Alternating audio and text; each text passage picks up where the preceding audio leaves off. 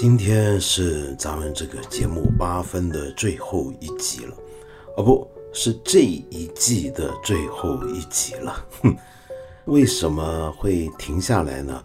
那主要的理由就是因为我很疲倦。这种疲倦，嗯，怎么讲呢？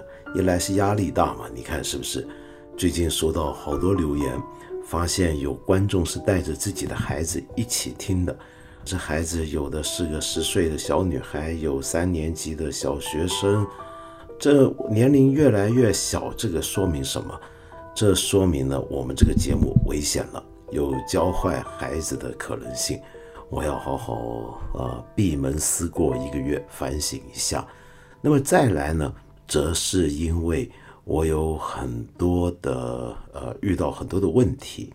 这问题呢，一般就是我们这么多的听众留言给我，都让我不晓得该怎么回答才好，常常让我觉得自己智慧不够，需要好好再修炼一番才行。比如说，有一位朋友叫做 Mayuzumi，您就提到一个问题，你说呢？我是一个单亲妈妈，宝宝现在一岁半，平时呢要上班以及带娃。几乎没有什么自己的时间，很感谢这个节目，可以让我在即使是很零散的空闲时间，也能了解到很多各界广泛的知识，仿佛是我现在接触到世界的一个窗口，带来很多启发，觉得很珍贵。谢谢您啊，呃，然后你说小孩呢正是咿呀学语的年纪，很是可人，但现在我却常常感到焦虑。因为孩子日常的成长过程中缺失了父亲的部分啊，总归是有缺陷的。虽然我尽力去弥补缺少的父亲的那部分角色，但随着孩子年龄的增长，这部分肯定是我力所不能及的。我想缺失也许是无法消除的，但也希望能够尽力让负面的影响最小。对此呢，想知道我有什么好的建议，或者有没有什么推荐的文学作品，或者我们的节目可以给你或者未来孩子成长过程中参考。抱歉问了这么一个私人的问题，如果觉得节目中不方便回答也没关系，还是很感谢。这样子讲，马友苏米，你千万别抱歉为你的问题，我们不会不方便回答，只是我不懂得该怎么回答。好在我们这儿呢。有许多很有智慧的朋友，比我厉害多了。那么你注意一下我们的留言区，说不定他们会给你一些很好的意见，也说不定我们的听众之中也有过来人，那么能够跟你分享一下他们的经验。说起来啊，这个父亲不在或者没有父亲这样的一个情况下，孩子会受到什么样的影响？我真的不知道。我知道有些单亲家庭长大的孩子可能会好像有点缺失，有点辛苦，但是是不是真是这样呢？我也见过一些家庭，小时候家里面没有爸爸或者没有妈妈，那孩子也好像很正常啊。比如说举个例子，像美国前总统奥巴马，他打小就是跟着妈妈住的，我不太觉得他有问很严重的问题，是不是？那么相反的就。双亲都在跟着这个孩子长大，也不意味着这个孩子将来就一帆风顺。假如你只是觉得少了一点什么，担心你的孩子的成长，怕这个东西会不会是一个负面因素的话，我觉得那大可不必。因为事实上，很多小孩跟着爸爸妈妈一起长大，不见得会很好，因为。有时候双亲都在，也许会带来更多别的问题，比如说双亲常常吵架，或者他们之间的矛盾等等等等，或者个别一方的性格或者是心理上的问题，也容易给孩子带来很大的创伤的。那么相反的，反过来看，有许多单亲家庭，这个孩子哎长起来倒也没什么坏处。那么，但是我明白你的问题啊，这肯定是。你有一个想法，就觉得由于跟一般的我们平常所说的家庭比较起来，你的孩子少了一个父亲的角色在家中，这会带来什么样的影响？你又该做什么呢？这个就是我不懂的地方了。我真的不知道，我没有这种经验。是的，是有很多书、很多作品跟这个相关，但是有时候我不太敢肯定他们是不是能给我们很多参考。我衷心的在这里请求你原谅我，我真的不知道该怎么回答你的这个问题。那么除了你之外，其实还有很多问题我也不会回答的，不只是这类比较私人的问题，也有一些是可能是牵涉我们整体环境、社会甚至世界的问题，我都不会回答的。比如说有位朋友叫 Chris S，那么你说到一直听我的节目，这是第二次留言。因为昨天发生的事情让我久久难以释怀。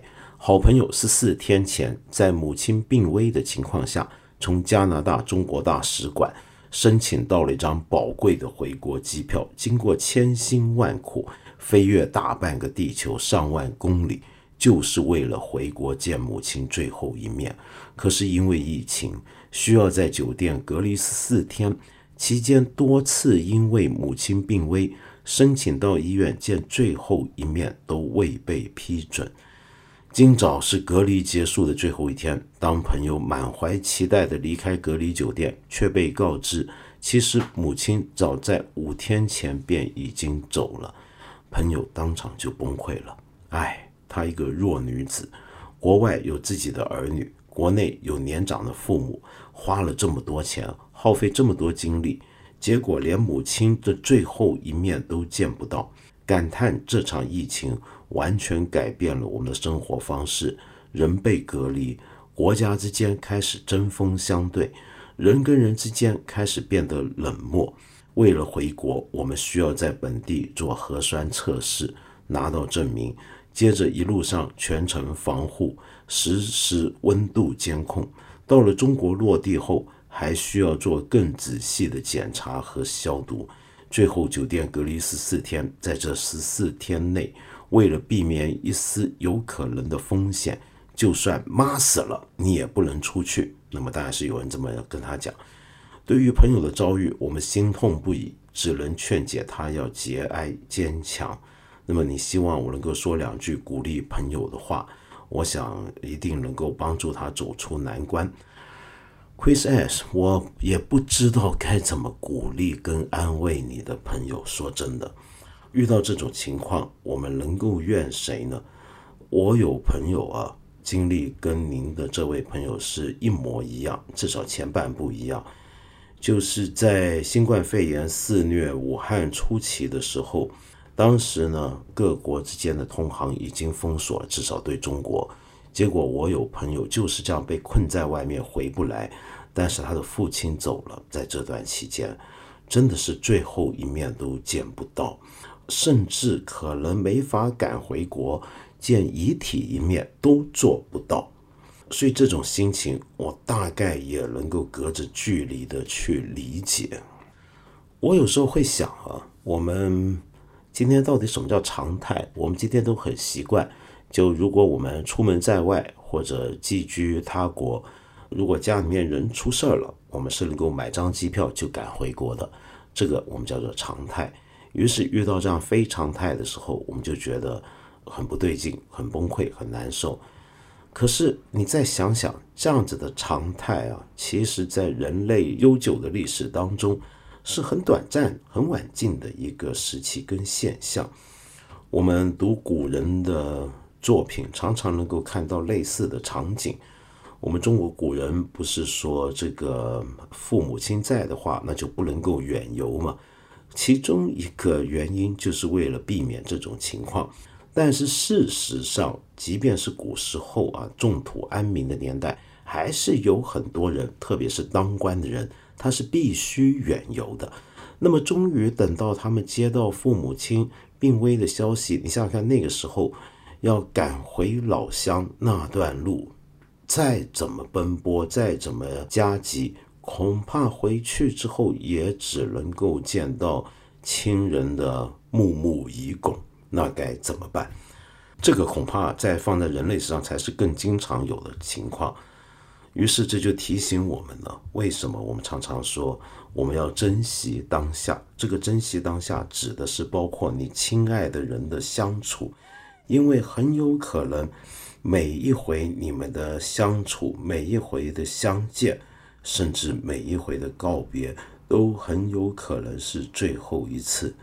我在过去这大半年来经历过很多朋友的离世，有一些朋友甚至是早就有约，本来是要见面，结果没想到就是没见成。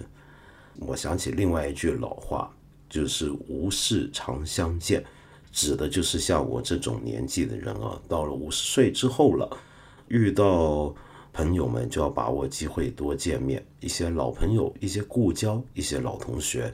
因为你不知道人生还有多少回，留给你的日子越来越少，各种各样的意外出现的机会就越来越多。我只能告诉所有还没有遇到这种不幸的朋友，要好好珍惜你的当下，珍惜每一段缘分，每一次机会。至于您这位朋友，我只能说，这真是风云不测。被你撞上了这样的一个时代，遇到了这样的一件事情，我只能跟你一起难过，没有别的办法。再来，有一些朋友，我也许勉强可以稍微回复。比如说，有位朋友叫可否无证，你说到我对吃播与小电影会产生什么影响的推测，依据的是心理动力的宣泄理论。与宣泄理论相反的另一种理论逻辑叫启动，意思就是一个信息刺激也可能激发相应的动机。就像一个人每天是沉浸在哲学还是沉浸在小电影，这是完全不同的人生吧。这里就联想到对佛教戒律的理解。道长总说自己是佛教徒，那么道长守不守戒律呢？也许道长会说，守戒不看小电影。和没机会看小电影是两回事，而另一方面，通过立法禁止的东西，也不代表我们完全没有机会看到。社会是一个生态系统，猫和老鼠之间，只要猫不是过度繁殖就好。当然，知识分子提醒猫不要过度繁殖也很好，也是生态系统的一部分。作为听众，时常在评论区唱唱反调，也是生态系统的一部分。唱反调被一些人点赞，又被一些人喷，也是生态系统的一部分。被喷完觉得无聊，本人自己把评论删掉，也是生态系统的一部分。坦白说，您这段话我没看得太懂，但是您接下来另一个紧接着的留言呢，我就呃看懂了。您说，呃，道长自称女性主义者，却又为小电影抱不平。很好奇道长怎么看待小电影把女人物化成发泄对象这件事？那些甘愿在屏幕上充当发泄对象的女演员，以及那些吃播吃到病死的人，道长整期节目没有关心这些人。从心理上的 A 点，在屏幕上接受一个把人物化为欲望客体的刺激，到心理上的 B 点，把现实中女人物化为欲望客体。中间是否是因果关系？这中间有很大的研究空间。人的心理是复杂的。一个人是看完小电影做正人君子，还是看完小电影忘掉君子应该怎么做？谁也说不准谁会在每时每刻走上哪条路。作为一个男性，我不是不看小电影的圣徒，我当然不会说小电影会让现在的我失去什么心智，但我明确知道小电影跟女权无关。至少多数小电影不是与女性角度拍的哦，是这个意思。小电影更加跟佛教徒无关，因为我其实一直在思考佛教徒的戒律以及君子的生活跟我这样一个一般人之间到底有多大距离。可对于道长至于小电影的态度，我是失望的。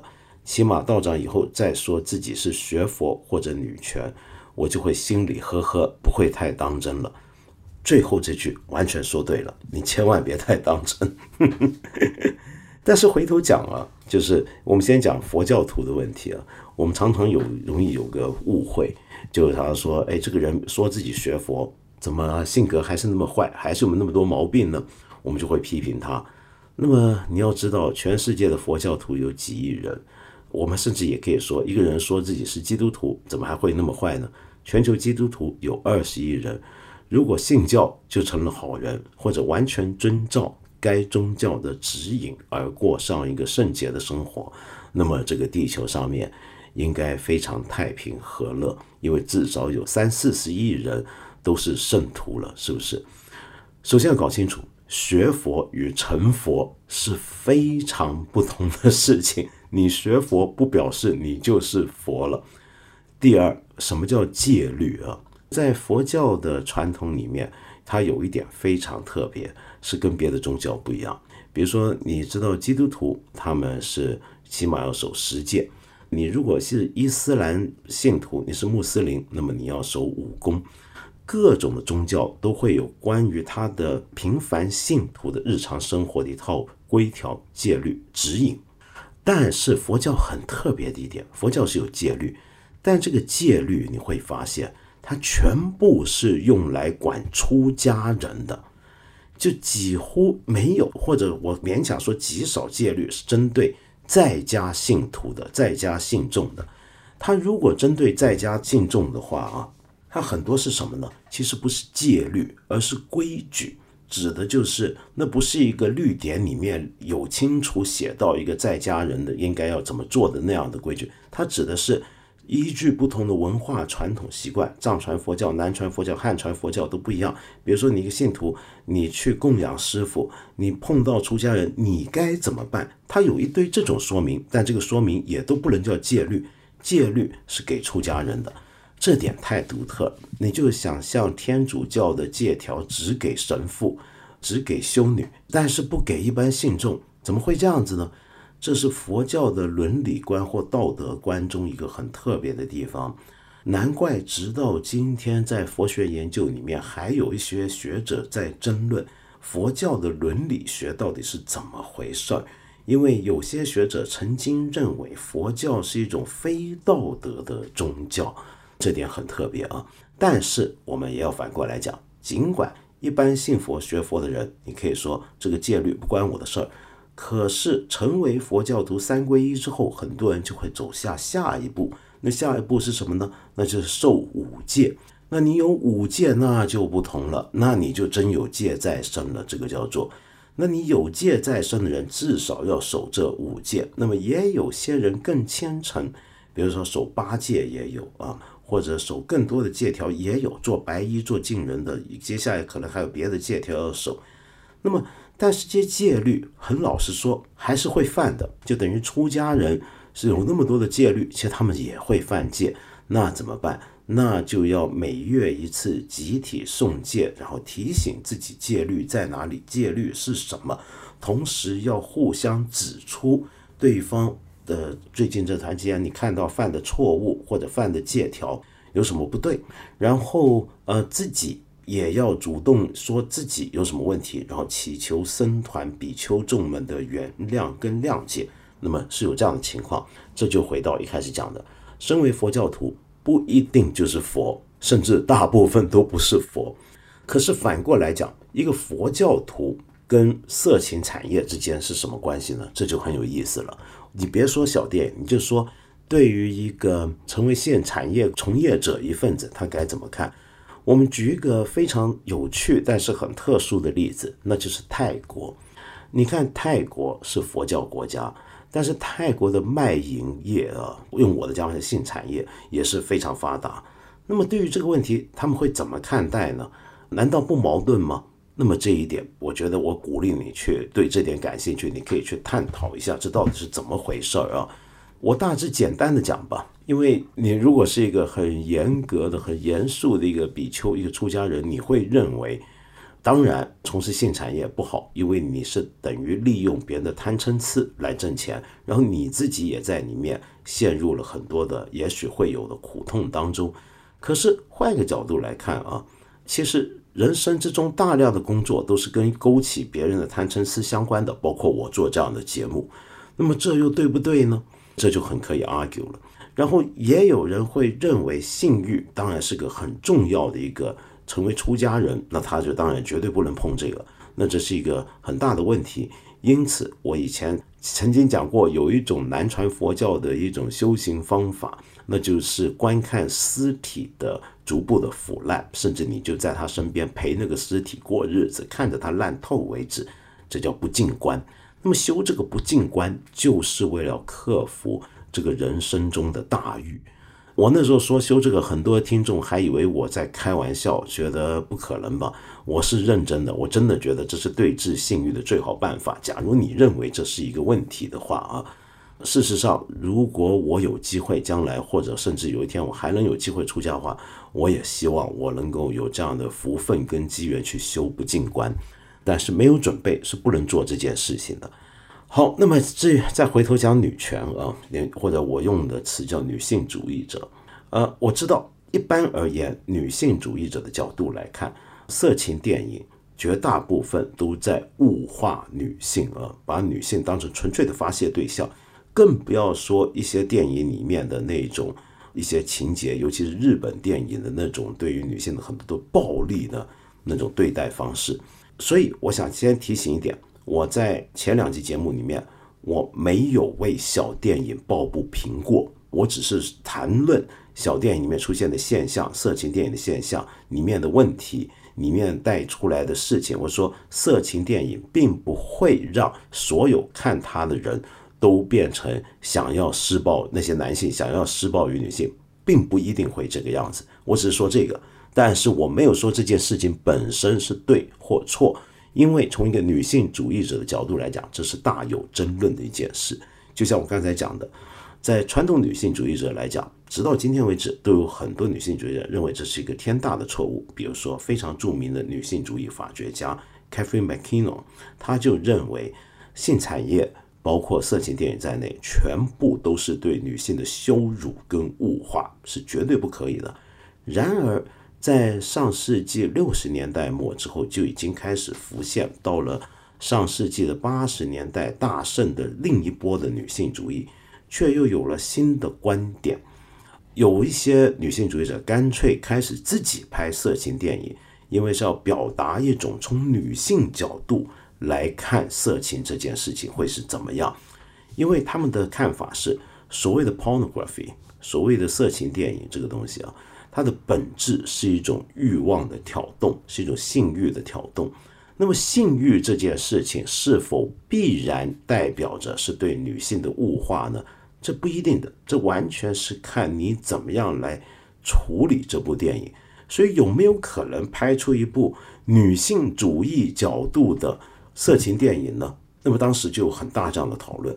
再来，很多人又认为，哪怕是一个。纯男性班底，从男性角度出发拍出来的色情电影是为了取悦男性观众，女性观众能不能也看它，并且得到某种的满足感？而这个满足感还不是一种经过绑架的、扭曲的、被压抑的满足感，甚至是一种释放，有没有这种可能呢？这个问题就更复杂了，这牵涉到从上世纪八十年代以来。关于性欲这件事情的重新理解，在文化研究领域当中，从那时候开始就出现了一个女性主义者内部的一个很大的一个争论。有些女性主义者会认为，老一辈的女性主义者是一种原教旨主义者，是一种厌性主义者，甚至为他们就是讨厌性欲，然后自认为自己是一个性解放先锋的女性主义者。但是，仍然有人认为。色情电影它就是一个物化女性的一个物品，根本就不能碰。那么这个争论是持续到今天都还没有结束，也不太可能短期内会有什么定论。但是这里面有太多太多的论述跟立场。假如您感兴趣，我也鼓励您去找来看一看。那么你就会发现，身为女权主义者以及一个色情电影的观众，这两者。有时候不一定像我们一般人所以为的是那么的势不两立跟矛盾的。另外呢，在过去这一季里面呢，也有很多朋友留言是想问一下香港的事情，但是呢，我一直不在这里去谈，主要理由也就是没什么好谈了。可是呢，今天既然是这一季的最后一集，有一条问题我觉得挺有意思。这位朋友叫硕硕俊，您的问题是不懂就问。香港推迟选举的理由呢？是你指的选举是立法会选举，推迟了一年，那么是防止人群聚集。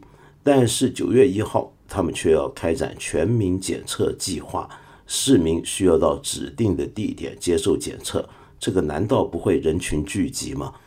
事实上，这个问题在香港也有很多人提出来过，但是呢，这个甚至不是我们不要拿选举来讲，就不要勾连到另一个政治议题，我们就光从全民检测本身会不会造成一个人群聚集然后传染的现象呢？这个机会是存在的，但是要看技术上你如何处理。接下来还有个更大的问题，就是全民检测。到底有没有意义，或者有没有很好的效果啊？这一点呢，其实也是一直有争论的。比如说，在大陆这边，我们知道武汉就做过一次全民的核酸检测，牡丹江也做过一次这样的一个全民检测。可是呢，我们又同时知道啊，这样的一个全民检测，它并不是一直都没有争论。在国内，比如说著名的上海的张文宏医生。就表示过怀疑跟不赞成，理由其实很简单，因为在医学界里面有这样的想法，就是全民检测如果真的要做到有效果，首先你可能要满足一个条件，就是这些被检测完的人之后，他都待在乖乖在家里面，别到处乱跑。那么又为了避免刚才我们说的聚集现象，其实最好的方法就是你乖乖在家，然后检测人员上家门来收集样本，你继续在家等结果。否则的话，就会出现一个情况：就如果大家分批的轮着排队的，那么去检测，你今天检测完了，那并不表示你明天不会中招啊。那那该怎么办？所以要全真正做到全民检测呢？比较成功的案例可能是冰岛那样案例，人家国家人少，才几十万人。那么但你到达几百万人规模的大城市，比如说武汉或者现在香港，问题就来了，那就是你是不是同时先要让整个城市？停止运作，大家禁足在家，否则的话，你今天测完，明天都有可能中。那么之前测的这个，可能反过来给你一个假象，让你放心，觉得原来我测出来是阳性的，我没问题。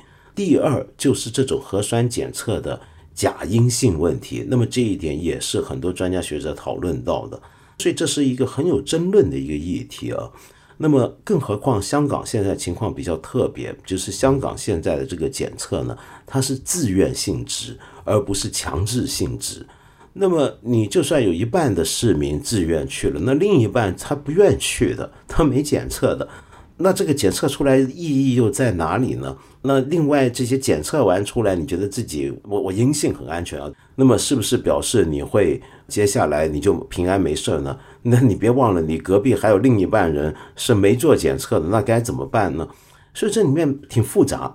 但是呢，特首林郑月娥已经表示了，她的原话是，有一些所谓的学者，有部分人呢是不断抹黑计划。找借口叫大家不要参加这个计划，他们的只有一个目的，就是政治计算的目的，找一件事情抹黑中央。因为香港全民检测是中央大力协助之下促成的，派了专门的队伍过来协助我们。然后特首就认为我们怀疑那就是破坏香港与中央的关系，所以我没有答案。我刚才那些怀疑只是引述别人的讲法，我还是最好别破坏，别抹黑。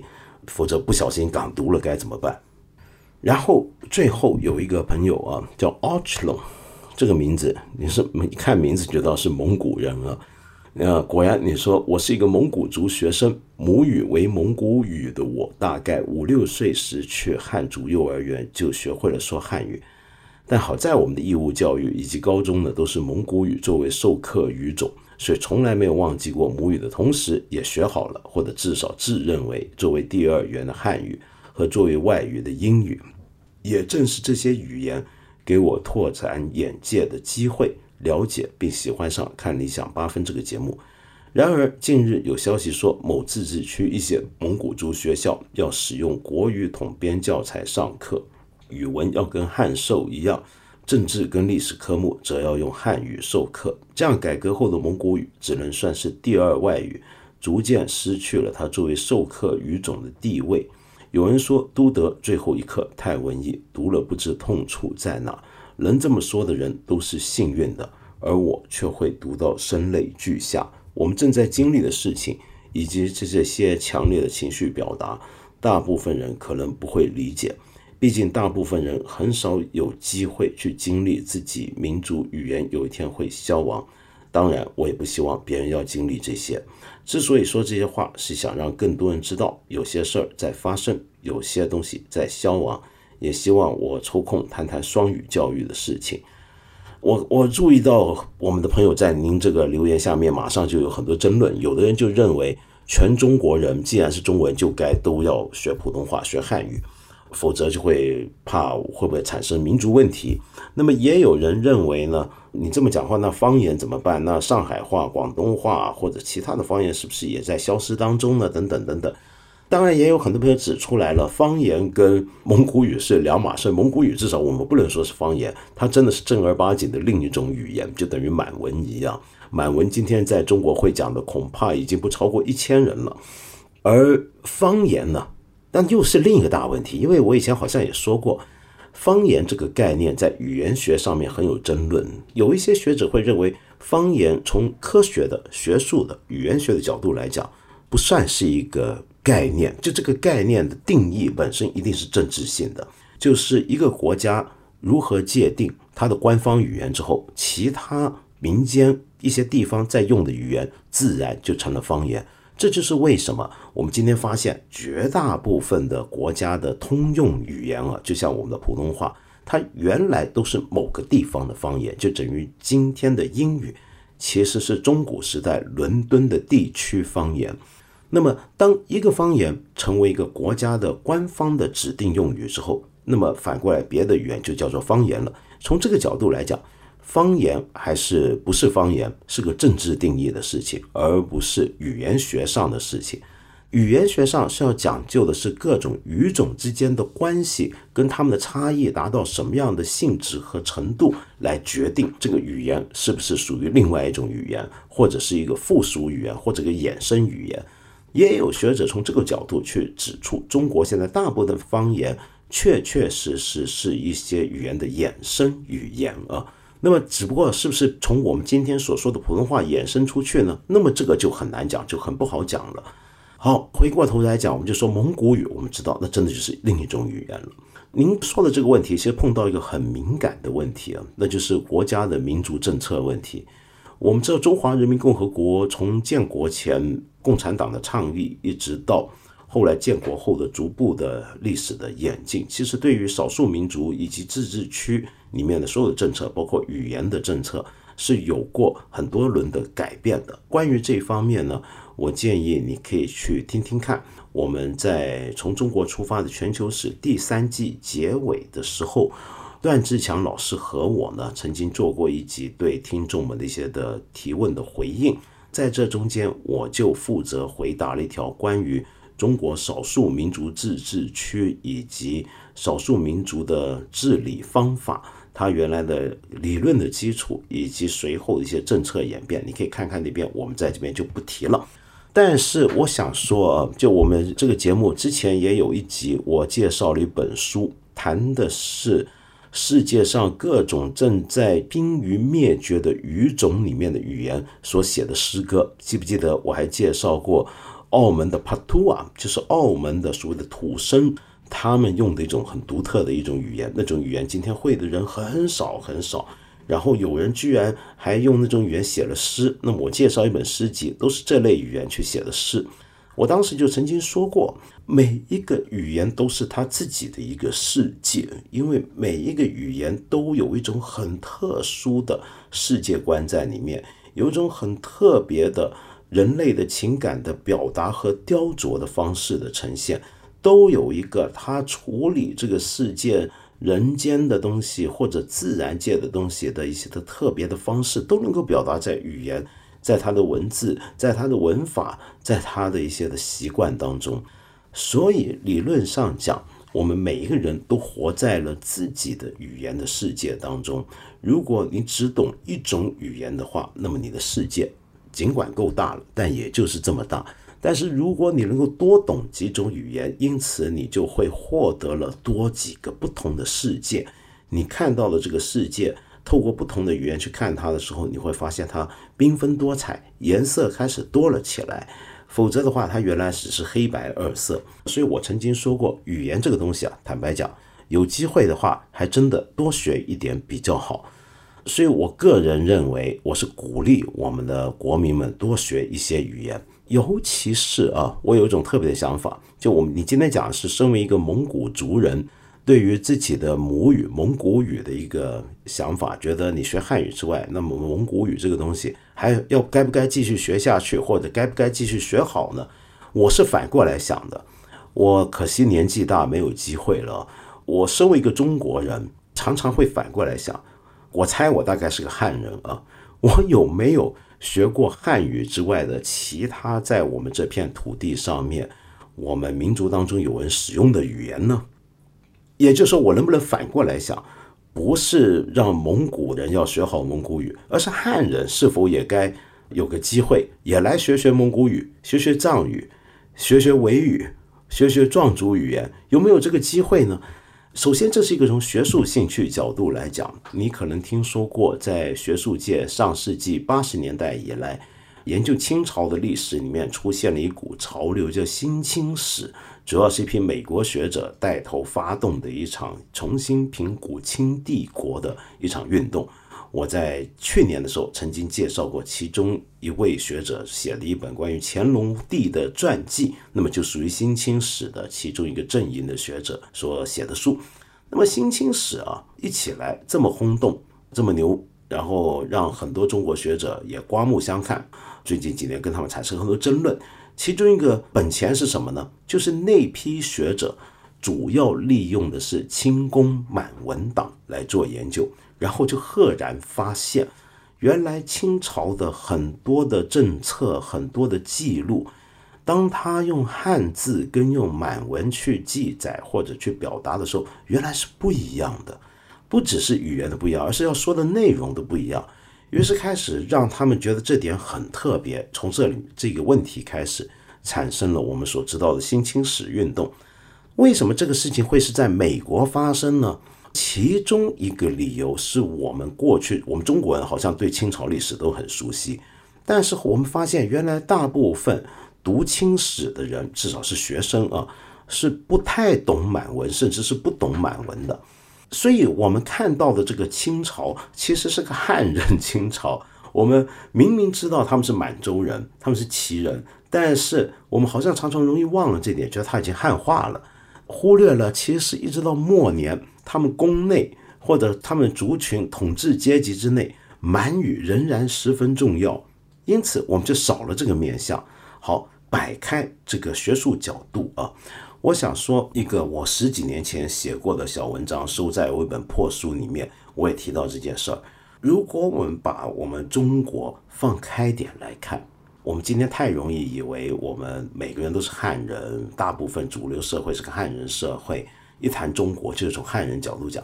但假如我们今天扩大，我们真的看到什么中华民族里面是有很多个不同的民族。构成的一个在政治上，我们结合起来构成中华民族。从这个角度来讲的话，我们如果身为中华民族的一份子，我们要继承的是什么东西呢？我们当然会说继承我们民族自己的东西，但是这就包括了非汉族的东西了，包括藏族的东西，能不能叫做是我的东西呢？我自己会是有这种感觉的，我会把藏族藏传佛教里面的大师啊，像宗喀巴。他其实是个大哲学家，很多人认为他是东方的康德，这是曾经有西方学者这么讲过。我会觉得很了不起的，我会把它当成是我该继承的东西。我会读宗克巴的作品，我把它当哲学家来看。我不认为我在到了一个陌生的文化，因为我觉得那本来就该是我的。蒙古当然有独立的蒙古国，但是既然蒙古族是中华民族其中一个成员。那所以从这个角度来讲，蒙古的东西，也就是我可以当成是我的东西来看待。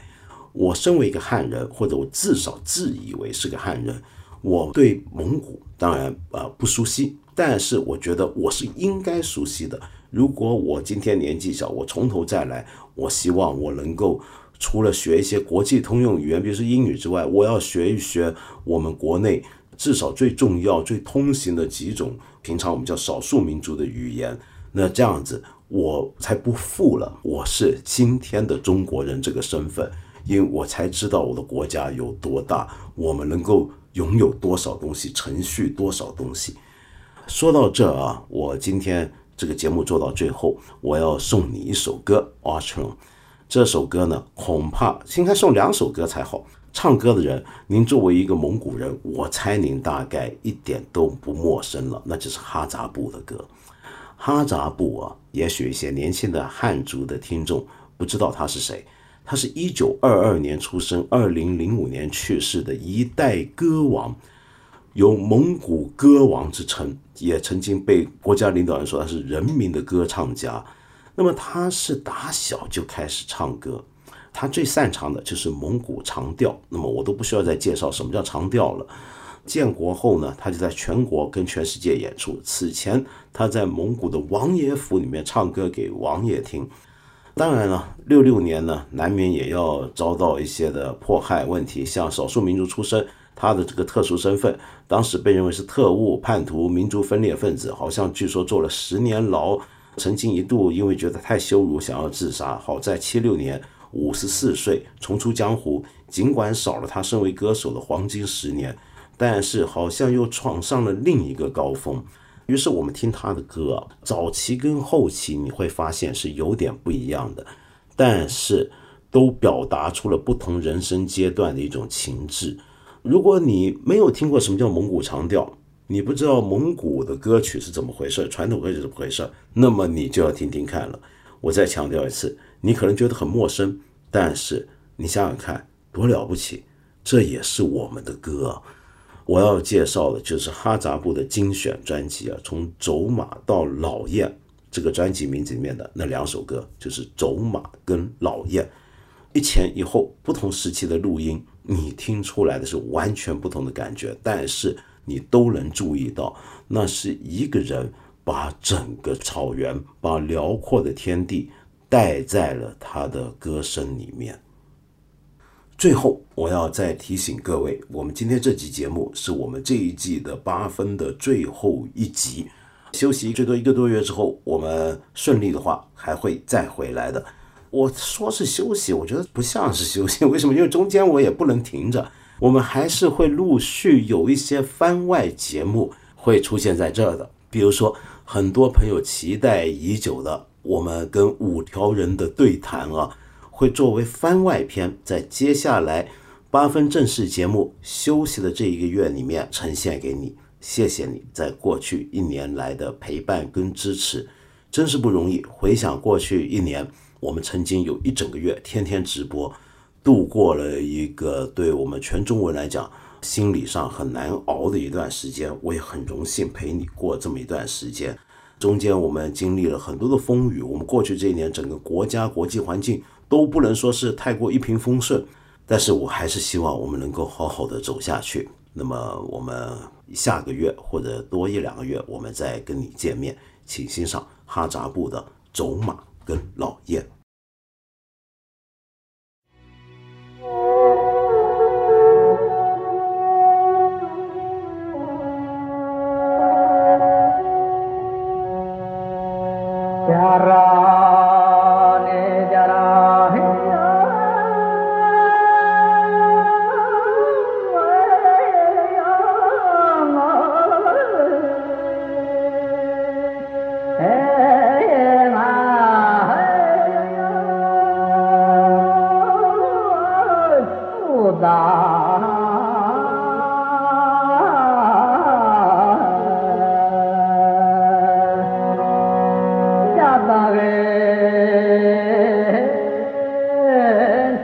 moda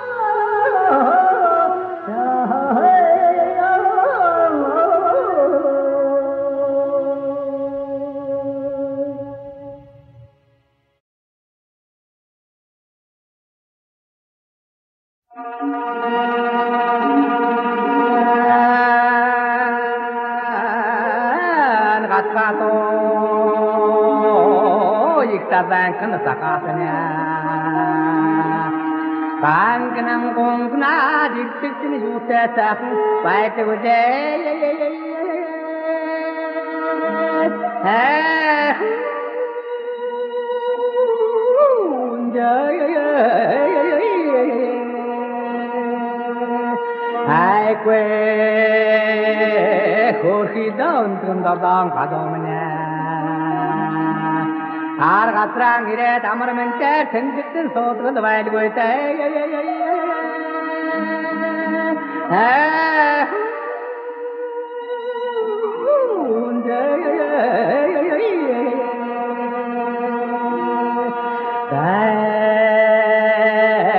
Namrin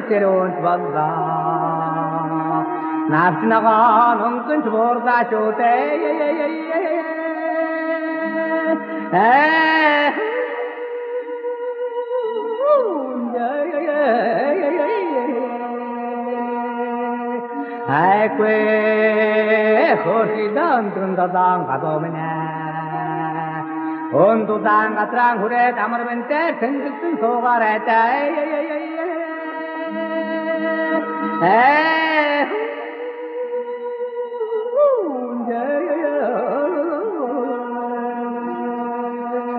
Da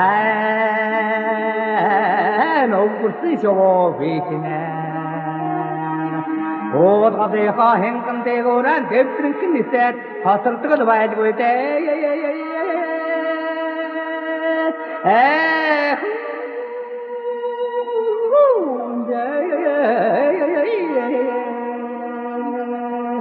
Даа овсы шоо битнэ. Овгүрэч мэн овгүсэнгүй өнгө юсэнсийн жанжурмаар ओ गुरदाता ही है